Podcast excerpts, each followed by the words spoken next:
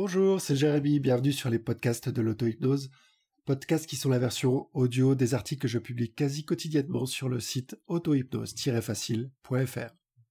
Il y a une erreur que nous faisons tous lorsque l'on débute l'auto-hypnose. Une erreur tout à fait normale, naturelle, je dirais même. Mais finalement, une erreur bien utile. Ici, c'est l'adage on apprend plus de nos erreurs que de nos succès qui pourraient s'appliquer. Cette erreur, elle est utile parce qu'elle va nous permettre deux choses importantes. La première, c'est de reconnaître les points sur lesquels nous devons travailler le plus. Et la deuxième, c'est de constater l'évolution de notre pratique. Cette erreur, elle est toute simple et elle s'applique à beaucoup de domaines. Lorsque l'on débute, on se concentre beaucoup trop sur la technique. Et c'est très bien.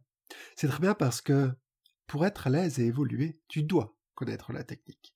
Tu dois la connaître et la travailler jusqu'à ce qu'elle soit naturelle.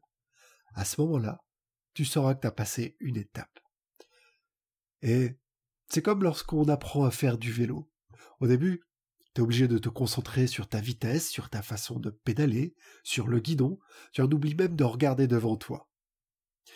Et puis, à force de travailler ça, de te concentrer sur chaque point au fur et à mesure, tous ces détails, toute cette technique devient naturelle.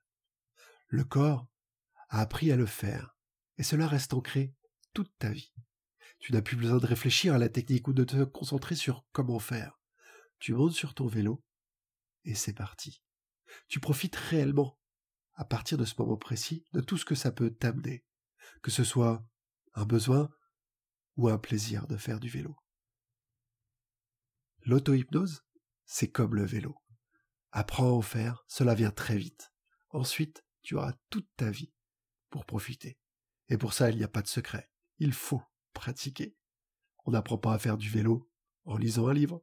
À bientôt.